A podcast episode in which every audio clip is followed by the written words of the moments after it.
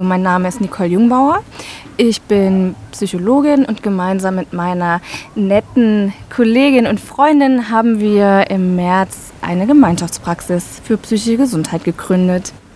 Ja, mein Name ist Stefanie Diemer und ich arbeite hauptberuflich momentan in der ähm, Klinik in Nürnberg am Nordklinikum äh, in der Krisenintervention und ich freue mich, heute hier sein zu dürfen. Wir wollen ja heute ein bisschen über das Thema Stress sprechen. Nicole, wie definiert man aus psychologischer Sicht eigentlich Stress? Dazu gehören ganz viel unsere eigenen inneren Glaubenssätze. Also wenn mir jetzt was passiert oder ich zum Beispiel einen Termin habe und mein innerer Glaubenssatz ist, ich muss immer pünktlich sein, dann stresst mich das schon, wenn eine Ampel zu lange rot ist in meinen Augen. Dann fängt mein Herz an zu klopfen oder ich bekomme schwitzige Hände, weil ich weiß, ich komme jetzt gleich zu spät, aber meine innere Überzeugung ist, ich muss immer pünktlich sein. Und das, was dann am, am Ende hinten rauskommt, ist für mich Stress. Sind wir dann irgendwie immer selber schuld am Stress? Also es gibt ja durchaus Situationen, die objektiv gesehen stressig sind Zusätzlich kommt trotzdem immer unsere Bewertung. Also es gibt der eine, ich bleibe jetzt mal kurz bei dem Ampelthema,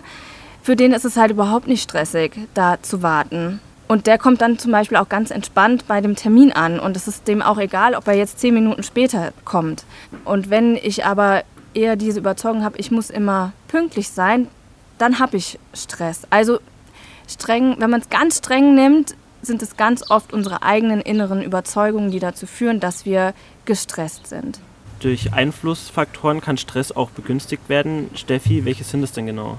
Wie die Nicole schon erwähnt hat, sind es häufig unsere eigenen Glaubenssätze, die wir da haben, die uns die Situation entsprechend bewerten lässt.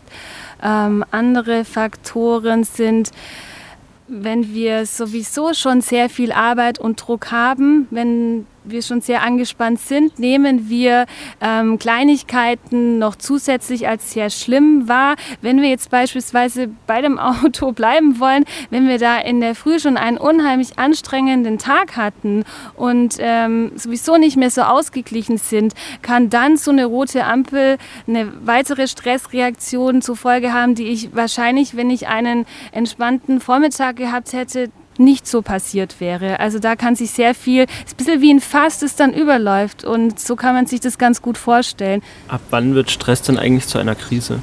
Das kann man sich vorstellen wie beim Handy. Und ähm, wenn, wenn man irgendwann den Akku ganz ausgeschöpft hat und nicht mehr, und äh, das wären die Ressourcen, das ist das Einstecken, wo das wieder lädt. Ne? Das macht man über Ressourcen, über angenehme, positive Aktivitäten. Da lädt es wieder auf. Aber das kennen wir ja alle. Man hat das äh, Handy einmal nicht mehr aufgeladen und bis es dann wieder angeht, das, ist, ähm, das dauert einfach ewig. Da muss man ja ganz, ganz lange warten. Das kennt bestimmt jeder. Und wenn man aber dafür sorgt, dass es nie wirklich ausgeht und dass man die Ressourcen immer in Balance hält, die Ressourcen und die Stressoren, dann geht es nicht ganz aus. Kann man sagen, dass Resilienz das Gegenteil von Stress ist? Ich würde das gerne ganzheitlich sehen. Also ohne dass wir eine gewisse Art von Stress bekommen oder haben, werden wir nicht resilient. Also ohne Krise entwickeln wir nicht die Fähigkeit, durch schwierige Situationen gut durchzukommen. Also wir brauchen auch Anspannung, wir müssen herausgefordert sein. Das ist wichtig. Mhm. Also sollte man Stress nicht immer so negativ sehen. Unbedingt sollte man das nicht nur negativ äh, sehen, denn wir haben auch positiven Stress, der uns beflügelt und der uns weiterträgt und ohne den wir ähm, nicht so weit kommen würden, wie wir, wie wir kommen, zum Beispiel im Leben.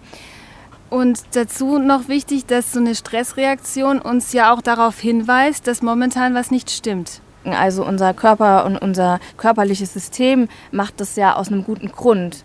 Und heute ist es nicht der Säbelzahntiger, heute ist es vielleicht ähm, die Arbeit, die bis um 21 Uhr geht, mehrere Tage die Woche, vielleicht auch noch an einem Samstag und an einem Sonntag mittags auch noch.